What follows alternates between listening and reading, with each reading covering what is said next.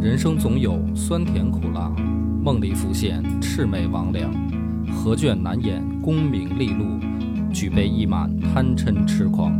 野史下酒四电台，道出不一样的精彩。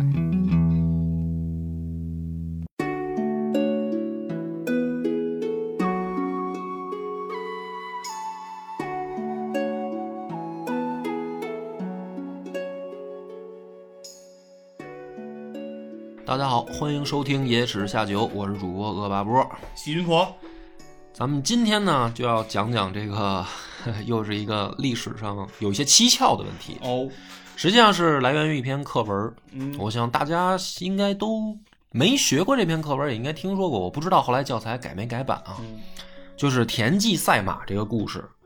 因为当时咱们小学学这个故事的时候，主要是讲就是说孙膑聪明，嗯，对吧？对，呃，这个故事呢，我再大概复述一下，嗯简单复述一下啊，就是说，呃，孙膑呢跟他老板田忌有一天呢去参加这个大王的 party，party 上呢就是说是一个赌马的这么一事儿、嗯 啊，赛马，然后孙膑呢就出一个坏主意，他们是分比三次，就是上等马对上等马，中等马对中等马，然后下等对下等。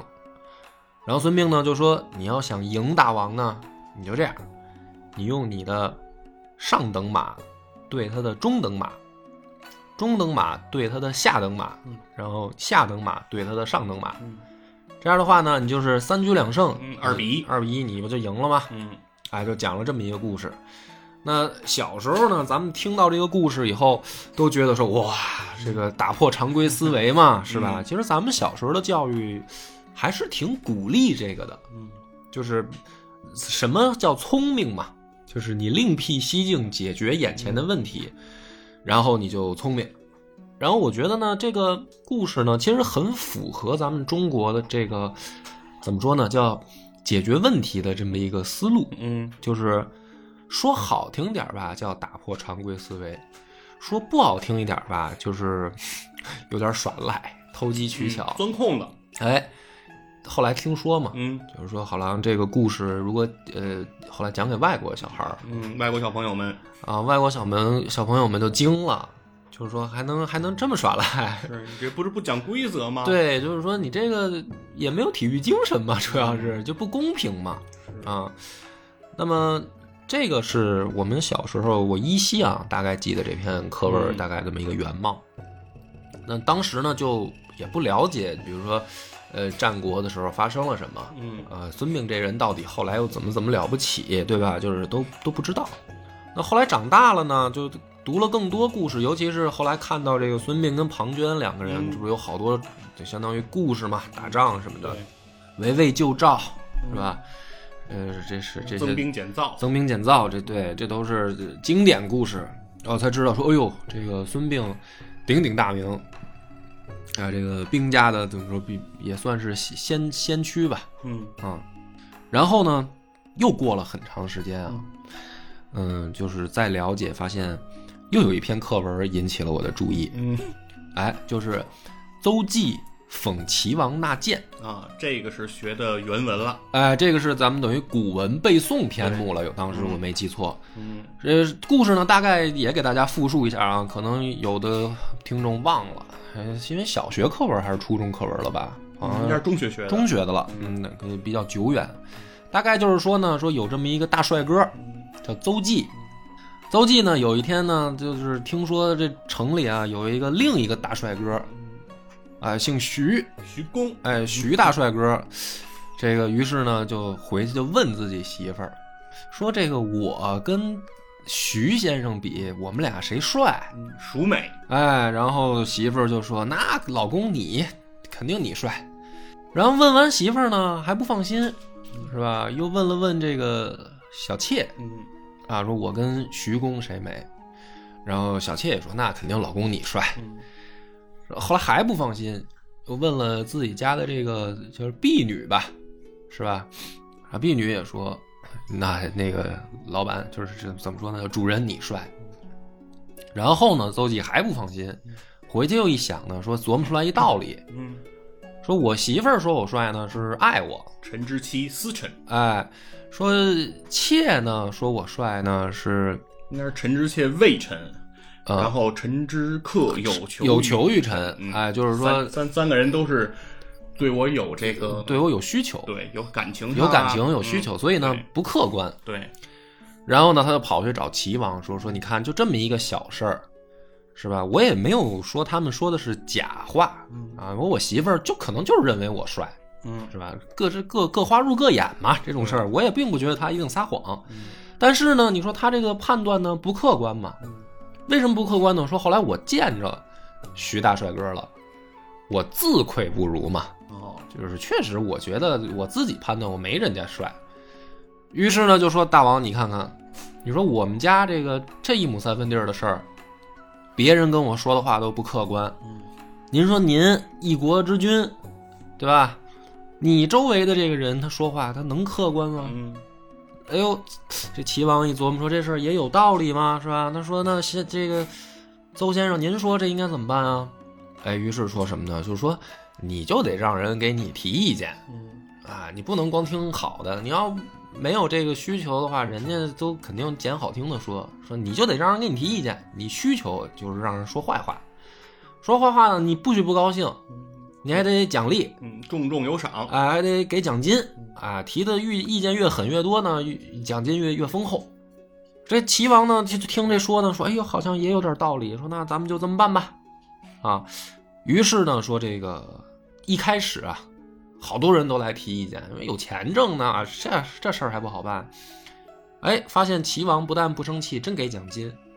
那后来大家来的人就越来越多嘛，到最后呢，因为你不能老提一样的嘛，嗯啊，到最后呢就提不出意见了，就说明什么呢？齐王不但听了，可能还改了，哦，对吧？要不然的话，就说你你说你别抽烟了，哎，结果你也不戒，那人家老拿这事儿挣钱是吧？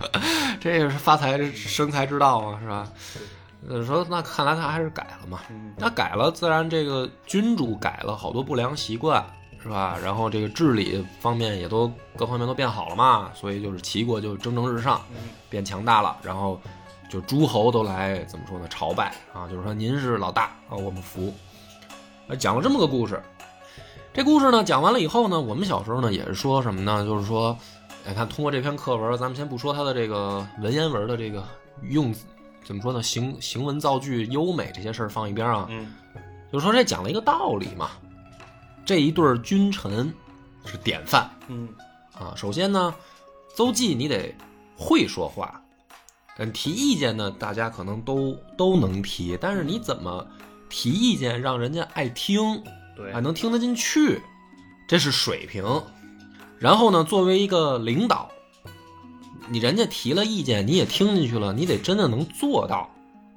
啊，这个是一个好的领导，说这是君臣二人典范嘛，大概是嗯对，邹忌讽齐王纳谏，对哎触龙睡赵太后，这个两个故事，嗯随着我的年龄增长，后来我惊奇的发现说，哟，这齐国确实是有能人，哦，为啥呢？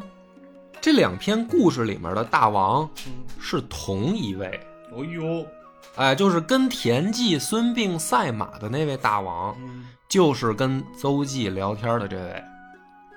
那么，大家可以看出来的是什么呢？可以大概啊，就从小时候对两篇课文的印象，我们就发现这两个人啊，就是这个，这不是同一个人吗？我小时候以为是俩齐王，嗯，后来发现是同一个，都是齐为王，都是齐威王，但是我就老老没对上号儿。为什么我之前对不上号呢？因为当然当然那时候知识量有限嘛，看的书有限。但我对不上号儿一个底层原因就是在田忌赛马那个故事里啊，齐威王就跟二缺一样，是吧？就是说又好赌，结果还不动脑子。嗯然后让人骗的，就是有点那种冤大头的形象。哎，那你到了邹忌讽齐王纳谏这个故事里呢，齐威王当然性格上啊，还是好像感觉有点那种温温敦厚啊嗯啊，这么一个很宽厚的这么一个君王，但是不是没脑子，嗯，是一个就是明君对，啊。那个赛马的时候就感觉是一二傻二缺君主，所以后来我发现这个以后呢，我就又想了想，就是说这个结果呢，两篇课文吧，它指向了一个方，因为后来我们也知道说孙孙膑带领着齐国，然后打败了庞涓的魏国，就是后来就齐国就强大了，对吧？那么这里面就提出来了一个问题，就是齐国强大了，到底是谁的功劳，对吧？你到底是在战场上你你牛牛逼啊，你打都打把人打服了，所以大家来拜你，还是因为你内政搞得好，就是因为这那篇课文的感觉就是说，他宣传的是说，只要我们自身强大了，你不打人家也服你嘛，对，是吧？所嗯以说说这个，到最后我就引出来这么一个问题，我说那到底这个齐国变强，它主要功劳在谁呢？啊，是到底是这个孙膑跟田忌在战场上打下来的，打下来的还是邹忌的这个内政？内政搞得好，哎就是说嗯这事儿它到底主要功劳归谁呢？因为有的朋友你听到这儿，你可能也说了，说你这个又是较真儿，嗯，就是这俩人都有功劳呗，是对吧？但是你问题呢，这时候咱们啊较较真儿，咱们去想，这战国的时候，你打仗本身就是一件劳民伤财的事儿，是啊，打仗肯定花钱，打仗肯定花钱啊，老百姓，我说真的，我觉得我并不认为老百姓愿意打仗，对吧？嗯因为战国的时候，虽然已经有吞并的这种灭国战了啊，但是你连年这个征战的话，你可以发现，就是在一个短时间内还是很难达到说我能侵吞掉一国的，尤其是七雄的格局形成以后，嗯，是吧？就是齐楚燕韩赵魏秦这个战国七雄形成以后，七雄之间的争斗这种拉锯是很长时间的，不是说啊我打这一仗我把你干掉就完事儿的。那么在孙膑的这个一段时间以内，他是不可能发动这个灭国战的，就在这个时间节点上，对吧？对，那么也就是说，虽然他跟庞涓打的这个很热闹、很精彩，他可能无非也就是大大的消耗了魏国的元气，嗯，他也做不到说诸侯都都不敢跟你动手。对而且在战国的时候，会有一种局面是什么呢？有很多的纵横家呀、这些纵横家干嘛呢？就是说，谁强大了，我就去搞联合，我对不能联合联合别人搞你，嗯对我联合别人搞你，我不能让你一家独大。对，所以这件事儿呢，如果说在战场上啊，你真的要做到说，一看见我齐国的部队开出来了，你们就望风而降吧，这种事儿不是一两仗能决定的，肯定不能。你一定是有一个强大的军事实力。对秦始皇统一六国，那哎对叫分六世之余力。对，你说人家人家老老秦人是吧，几辈子几代君王还都得英明神武的，励精图治，励精图治了，才能说最后这个秦国的强军练成。那就是说，孙膑那会儿的，说咱说白了，这齐国的战斗力啊，嗯，从兵员素质来讲啊，从武器装备来讲啊什么的，都不是说那个真的说强军啊。你要他打庞涓的时候，嗯，从故事也能听出来，还是靠了点阴谋诡计。啊你要说真。真是兵对兵，马对马，你可别忘了，这魏国是最先练出魏武卒的。五族，嗯啊，这都是魏国的兵员素质是响响当当的，这个齐国里面不有一号的吗？嗯，吴起打的底子，哎，那你讲到这儿，我就我要阐述的观点是什么呢？就是说，你要是通过战场的话呢，你肯定劳民伤财，你的内政就是说一定是向下抓取，对吧？大量的这个物资集中起来，你得共用军队作战啊，打仗就是打钱嘛。嗯，那你这么一搞的话，你别说国外了，你国内老百姓都不见得乐意。而且你要知道是，战国的时候还是讲究分封制嘛。嗯分封制是什么意思呢？就是说，君主下一级是这个，比如说士大诸，这个公卿、士大夫这些嘛，嗯啊，因为他们这个君主咱们就叫诸侯嘛。嗯虽然有的称王了开始，然后这个诸侯、公卿他们在下面有自己的，比如说门客什么的，他这个一层一层的关系还是很严密的。嗯那么我的附庸的附庸不是我的附庸，嗯，对吧？比如说齐威王，他的这个下属是田忌，那田忌的下属是孙膑。假如说这样一种关系，嗯那么孙膑可不可以不听齐威王的呢？可以，对，在封建制是可以的。是可以的。嗯对，就我的附庸的附庸，不不不是我的附庸。嗯，那么这样的话，如果一旦打仗向下抓取的话呢，你一定是向贵族去拿钱、嗯拿人、拿物资供应打仗，就是说你一定手下这些贵族都要支持你。那么如果你一旦这么做的话，你就比你还提意见，对吧？那意见就多了。嗯大王别穷兵黩武了，嗯是吧？这仗能打不打吧？咱们能不打进能打防守战就别打进攻战，对不对？就是这两个事儿，大概你能听出来，它就有点矛盾。但是这两个故事呢，又都是课文儿， 哼不是说课文就一定是真的啊。嗯因为在史书里边呢，它其实是分别记载在了两本史书里，就是整个呃齐威王这段时间发生的故事，是记载在了两本史书里，一本呢就是《史记》，另一本就是《战国策》，而且呢，这个故事的记载都是很碎片化的。也就是说，虽然是记在两本书里，但在这两本书里边，它在记载的顺序上也不是连贯的，嗯就是可能，呃，第一自然段儿是讲了说邹忌跟齐王聊天的事儿，哎，可能第二自然段儿又跳了一个别的事儿加在里面儿，然后第三自然段儿又回到说齐王又干嘛了，然后它是这样来分散的记述的，史记》会好一点儿，但是《史记》的问题是什么呢？它有的有的这个故事啊，它不是记载在同一个人的列传里，啊，因为它是传记体。对，因为《史记》是纪传体，嗯它是对按照人物为这个主视角。那么可能这个人发生的这件事儿，跟那个人的纪传里面发生那件事儿是有吻合的地方的，所以他可能分开记载在了两个人的传记里。这个背景大家就交代清楚了，矛盾我也指出来了。那么我们今天就想讨论清楚一个问题：嗯四个主人公，齐威王、田忌、孙膑、邹忌，这四个人，他们四个人在历史里面到底是什么形象？嗯，谁聪明，谁傻，谁到底是关键人物？咱齐们国今天就要讲清楚齐国嘛。嗯那么，比如说细菌佛，我讲到这儿，比如说现在就乍一问你嗯啊，你你从过原来咱们上学的时候，你觉得他们这四个人里面谁是那个最重要的？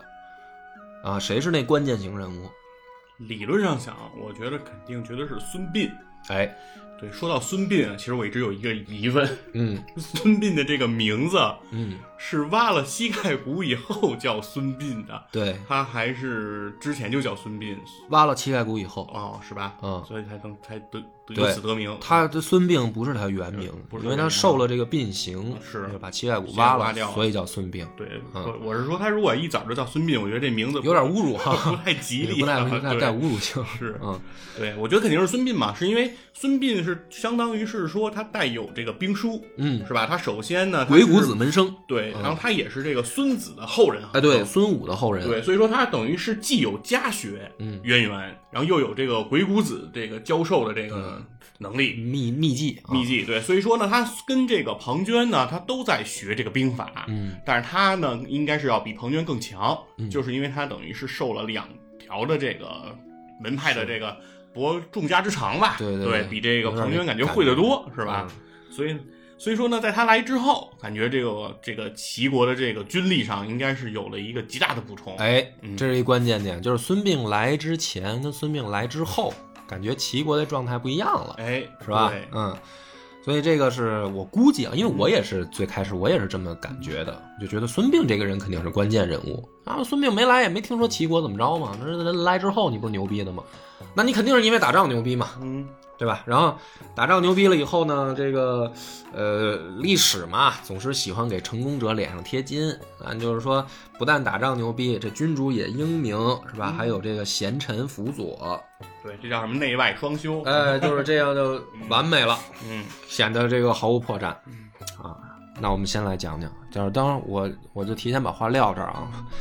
这既然时有蹊跷嘛，大家也都知道我们野史下酒的尿性，这里面肯定就不对嗯，这不是这么回事儿，对吧？先来讲讲齐威王是一什么样的人。哦，哎，这个也是在《史记》里面记载的啊。齐威王刚开始继位的时候嗯，有九年不管事儿，哎呦，啊，天天就是这个闲情逸致，弹弹琴吧，啊，听听歌曲，唱唱流行歌曲啊，喜欢听歌啊，也是是个音乐人啊，这个音音乐创作人哎，这有故事，啊，喜欢听合奏是吧？哎，是这个，反正也不太问朝政。嗯于是呢，这九年啊，据说齐国的这个内政是一塌糊涂，哟，非常糟糕。那么这里边呢，他还贡献一成语“一鸣惊人”。这故事怎么说的呢？就说有一天啊，有个大臣想来劝劝他：“大王，你这天天他妈不干事儿是吧？这九年你不干事儿不行啊！劝劝他怎么劝呢？”就开始咱们中国人那一套，就是打比方，说：“哎，这个大哥，我听说啊，都城里面啊有一个奇闻异事，嗯什么奇闻异事？说落了一只大鸟，这鸟啊落在这儿呢，它也不飞，它也不叫，很低调，一待也待了好久了。这鸟是天上飞的呀，它天天它它在地上歇会儿，它还得飞呀，是吧？这鸟不，它就跟地上就就也不走了。说您说这是怎么回事儿呢？实际上是啥意思呢？他就拿这个事儿，他在暗暗指齐威王嘛，就是说大哥您这个天天也不管事儿是吧？你这天天也不飞翔了啊，啥意思呢？齐威王就说啊，说我觉得这鸟啊，不飞则已是吧？一飞冲天，不鸣则已，一鸣惊人。嗯哎，就说什么意思呢？它为什么不飞呢？这鸟，它不这大鸟啊，蓄力呢，是吧？它这个准备呢，攒劲儿呢。当它起飞的时候，那了不地了，直上云霄了。那实际上，齐威王这话是什么意思呢？就是说啊，你甭甭以为我听不出来，小贼，你不就是说我的吗？我告诉你，我这是攒劲儿呢，我到时候要出出手了，你们谁谁都得吓一跳。故事很好，故故事不错，你确定不是楚庄吗？这个问题是什么呢？问题是这个故事啊，明显很扯，就是他明显就是给齐威王脸上贴金。实际上呢，这个后来真的做到一鸣惊人了吗？后来是做到了，这也是《史记》里面记载的。《史记》里面这么说啊，说突然有一天呢，齐威王啊就把寂寞的大夫叫来了，叫来了以后呢，金青岛附近，哎，在山东啊，寂寞寂寞的这个地方长官叫来了，说听说啊，好多人说你这个干的不错，老百姓口碑很好啊，嗯啊，同僚之间也是交口称赞啊。这个，但是我呢，得说说这事儿。我调查了一下，你这个事儿呢，纯属扯淡。哎呦，哎，怎么扯淡呢？说你其实啊是会搞这个人际关系，哦，也会呢使钱儿运作，所以老百姓说你好不好的呢，我也不知道。反正传话的这些人说你好，搞得你好像确实不错似的。但实际上呢，我觉得你调查了以后，你的工作干的有那么回事儿。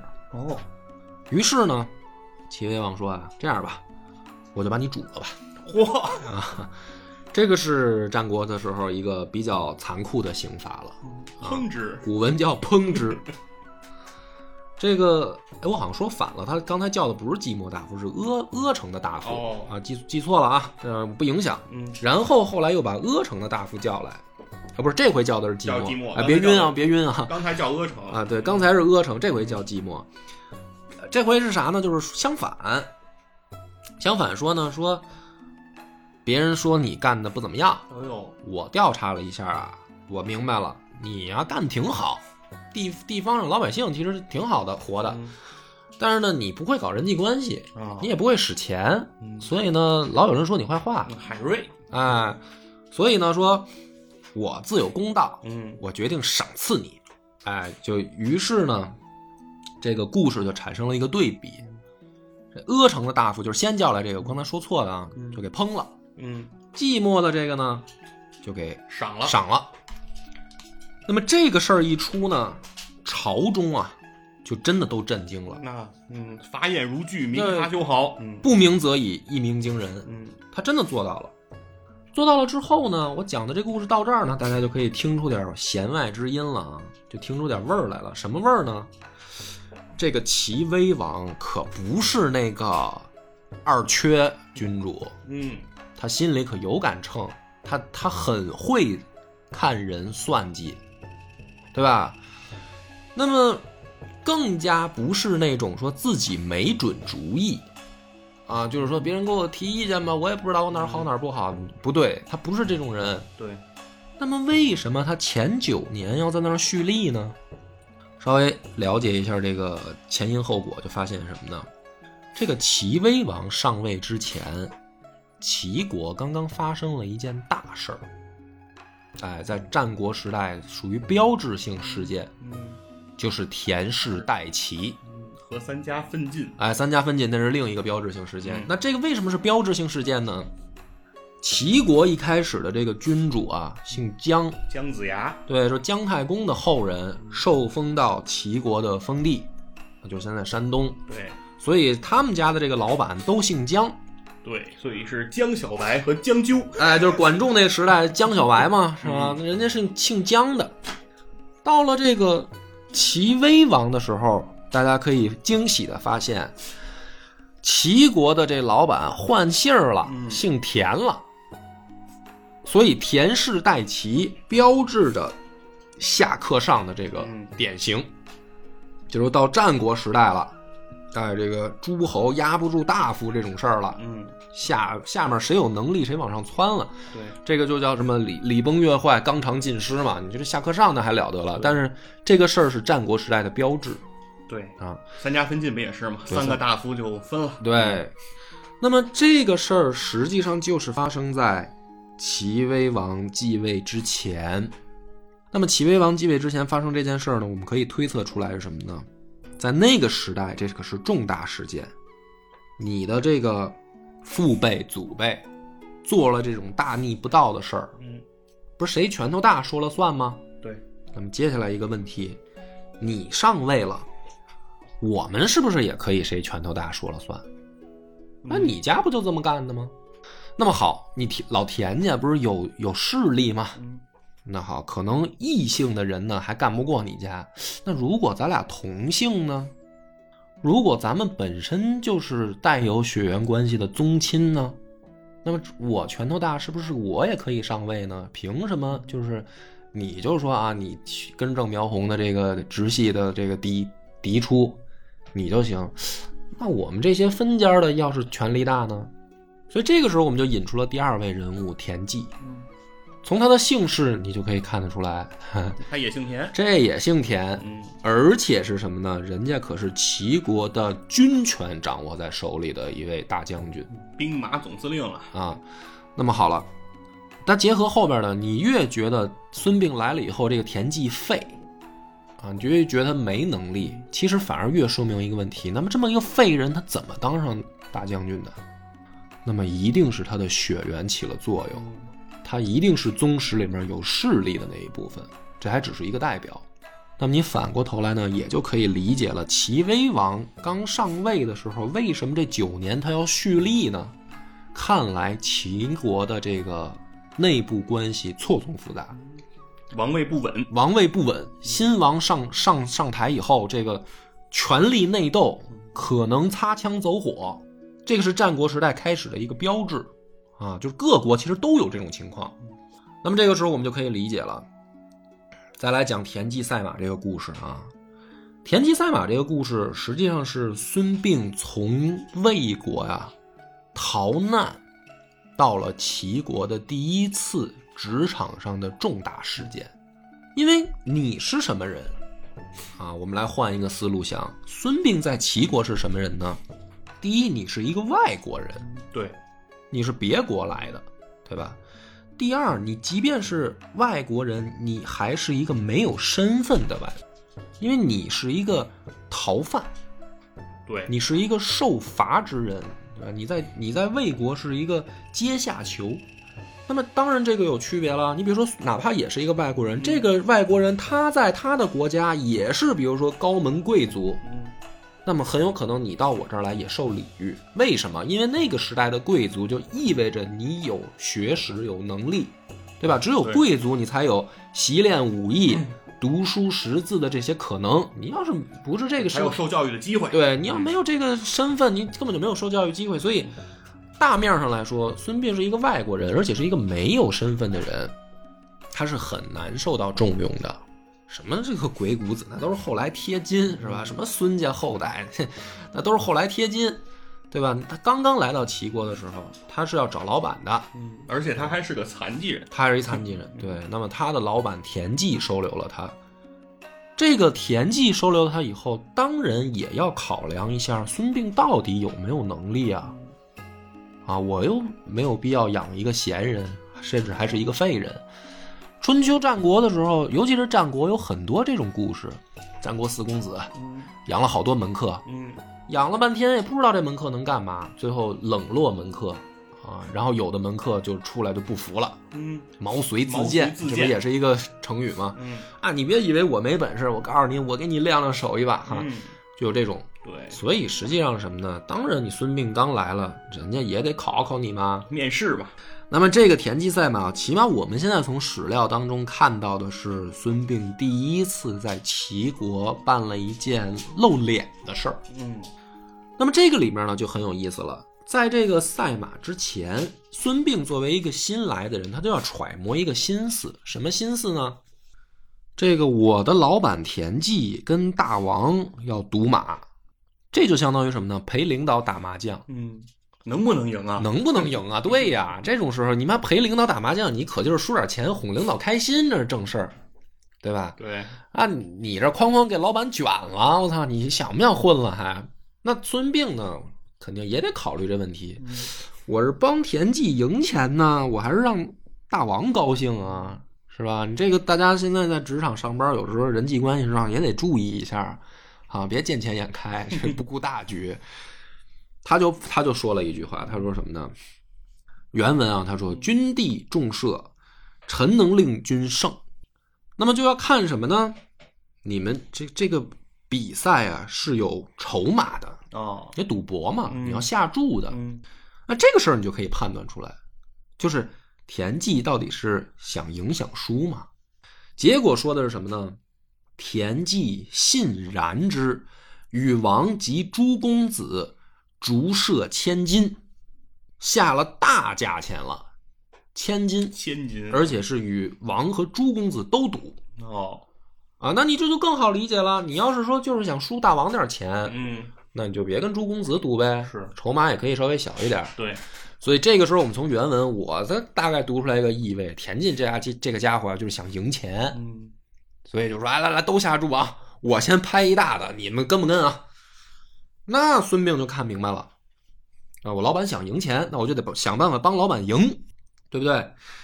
那么同时也就读出来了一个意味：田忌啊，有点不怕齐王，对，当众要赢齐王的钱，不怕卷齐王，哎，不怕卷他，嗯，嗯，那你就明白了吧？为什么我刚才判断说这齐王他得撅九年啊，他得潜伏九年呢，是吧？那这就明白了，那这就说白了，想赢钱，嗯想赢钱，我就得让你赢。所以这个时候啊，说了故事里面说这个什么上等马对中等马，中等马对下等马。我们在过了这千年以后，还叹服说：“哎呦，孙膑有跳跃性思维，你真当齐威王傻吗？”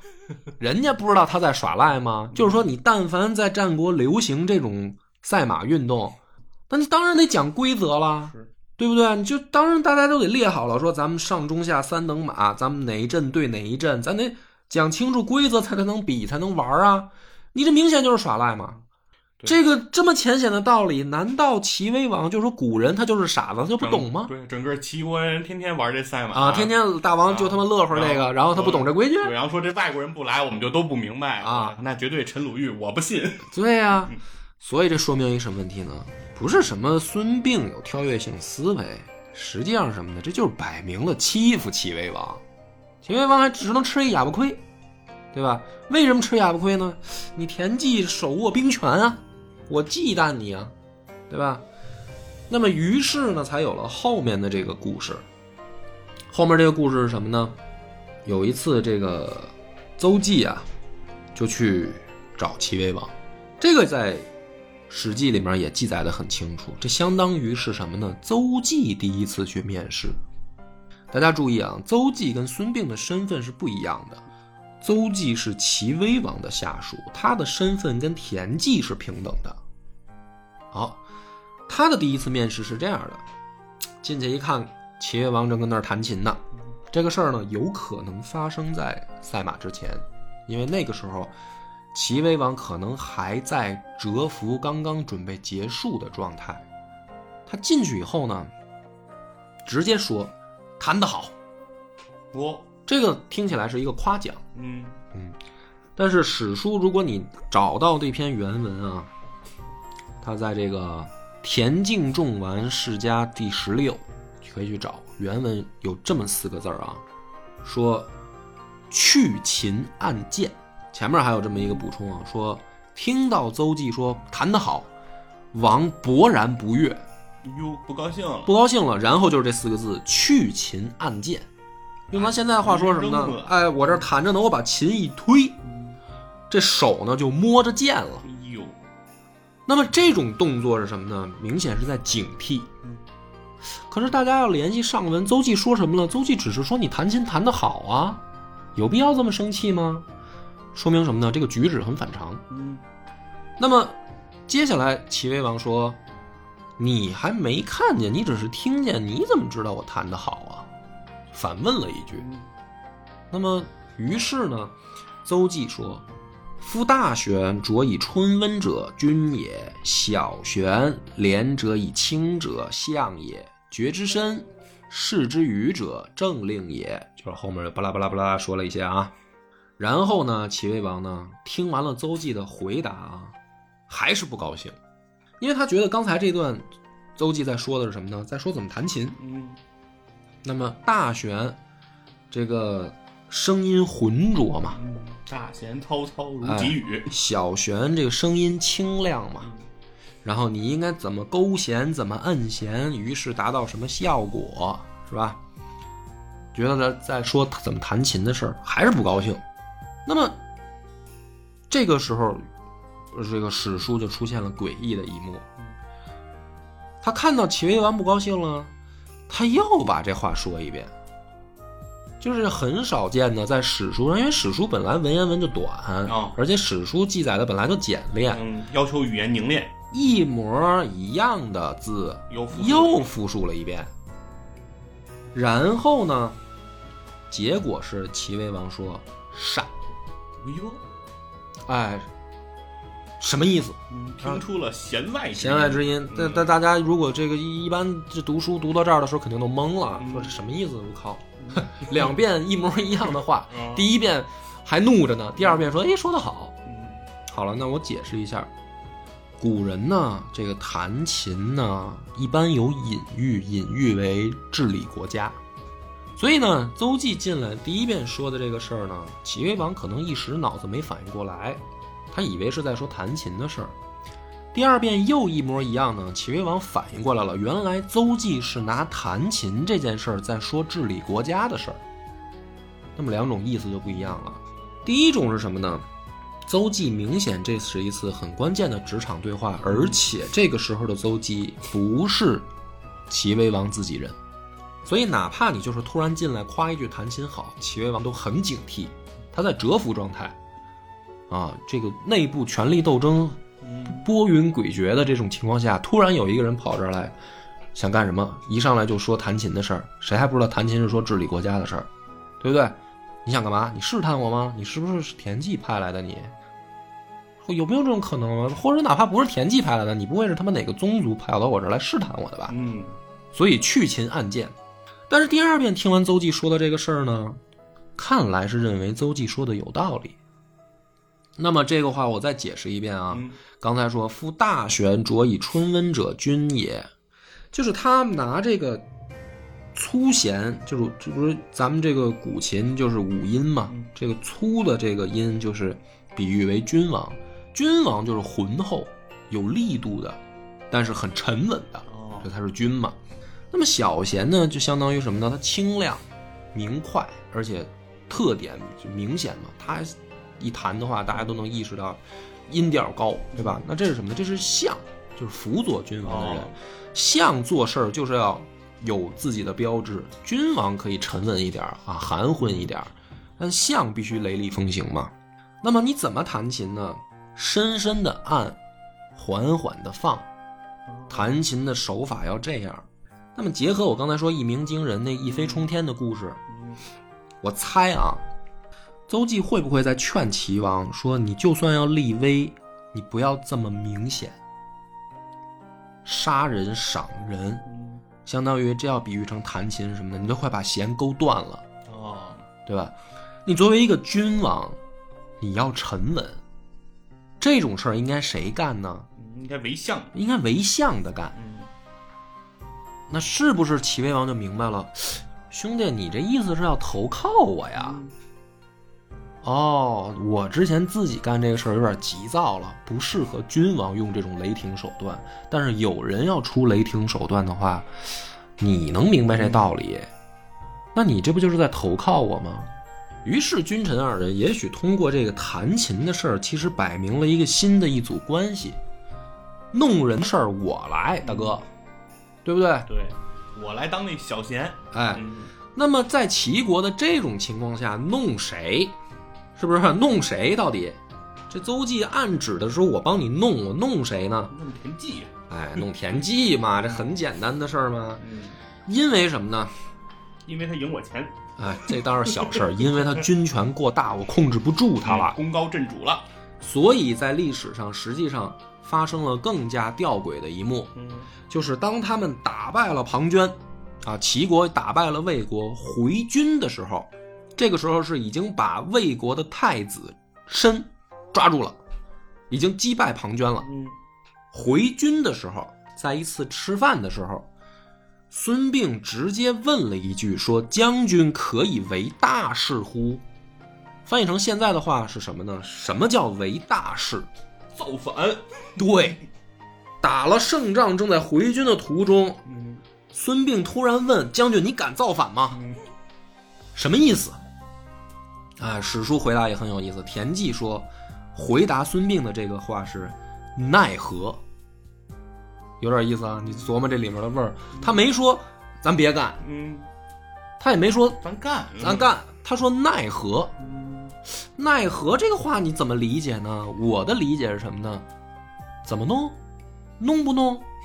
不太确定有点想干，但又稍微好有点犹豫对，又有点不敢干那个劲儿啊，啊。然后呢，这个孙膑就给他解释说，咱这个兵力配属怎么样啊？说你咋把这个老弱病残呢弄到哪儿去防守？防守咱大本营，弄点儿这年轻力壮的精兵，咱们攻进都城啊什么的，一套战略计划就来了。